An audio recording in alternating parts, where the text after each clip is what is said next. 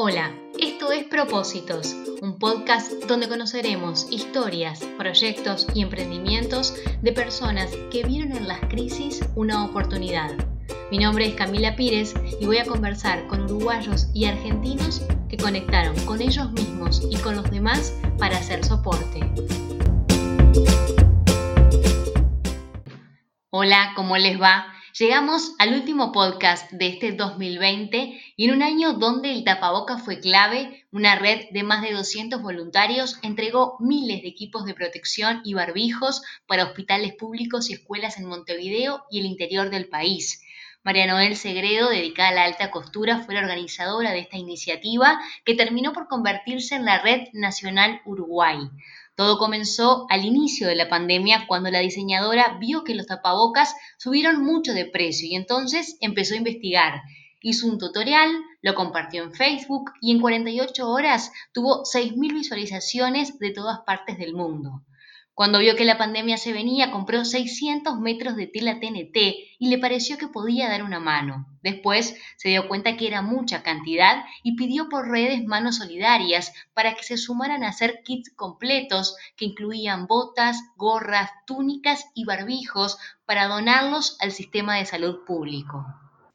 La red eh, surgió sola, de hecho no teníamos ni, ni nombre, empezaron a llamar voluntarios, a escribir en Facebook nos hicieron alguna entrevista en, los distintos canales y, bueno, radios.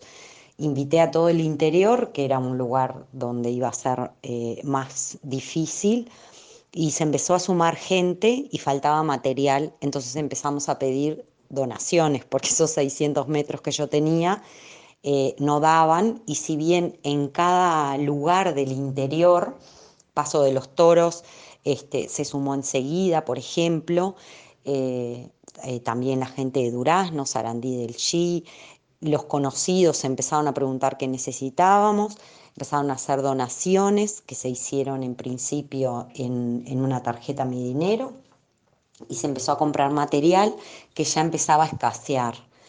Se empezó a repartir, se consiguió con, con otra red eh, que eran básicamente ingenieros agrónomos que se habían puesto a, imprimir en las, en las impresoras 3D full face.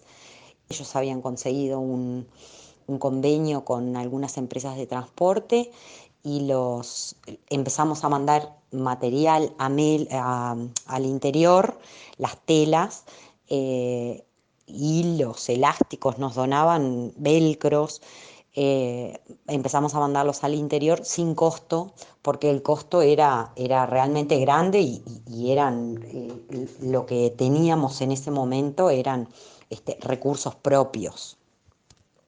En abril siguió investigando, hizo muestras y muchas pruebas hasta dar con una tela que posibilitaba que los equipos fueran reutilizables para evitar la contaminación.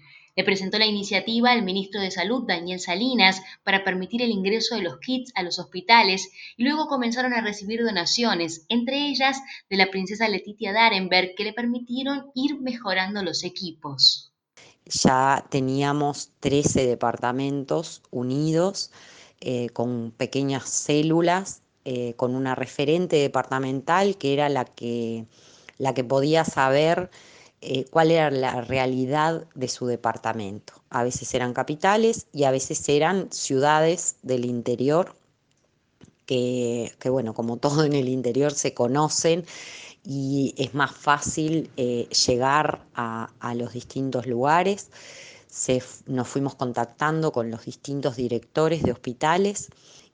La, la directora del hospital de Salto este, la doctora Baruso, Patricia Baruso, nos dio eh, una mano increíble porque, bueno, venía de una familia donde su mamá y su abuela cosían, podíamos hablar el mismo idioma, se fueron mejorando las costuras, las terminaciones, se, se hicieron las pruebas, se les mandó un equipo, ella se contactó con la gente de, de Rivera, por ejemplo, nos contactó con gente de Artigas, de Bella Unión, y así se fueron sumando los grupos en, en fraiventos. Este, también habían hospitales que, tenían su propio costurero con, personal eh, y lo que hicimos fue mandarle todos los moldes, mandarles material. Para ese entonces, las escuelas volvieron a la presencialidad y en distintos departamentos hacían falta barbijos. Con la donación del grupo de cirujanos del Maciel de una pieza de lienzo de algodón, decidieron hacer tapabocas para niños. Eso hizo que se sumaran más voluntarias y se donaron miles de tapabocas para las escuelas públicas y comisarías. Por si fuera poco, propusieron que los personalizaran y así hubo tapabocas bordados y pintados. Además, donaron a ollas populares donde no contaban con los implementos de seguridad. En total, llegaron a ser más de 200 voluntarios en todo el país, todos bajo la misma perspectiva, según dijo María Noel. Nos enterábamos de algún viaje o lo que fuera, o de algún lugar que necesitara, y, ahí iba este, nuestra donación, a veces eran eran pocas, poca cantidad, pero se les mandaban los moldes, material, como para que siguieran, para incentivarlos a, que siguiera cada lugar eh, ayudando a, su, a, su, hospital. Después llegaron, por suerte, este, eh, material desde el exterior. Hubieron muchas que encontraron una forma de, de ganarse este, algún peso como para seguir eh, haciendo tapabocas. Los moldes probamos, no sé, debo de haber hecho unos 15 moldes distintos, que con costura adelante, que con costura cruzada. Los probábamos frente a, una lámpara con, fluidos, eh, veíamos qué podía hacer, qué no, los probábamos nosotras, a ver cuánto demoraba en humedecerse.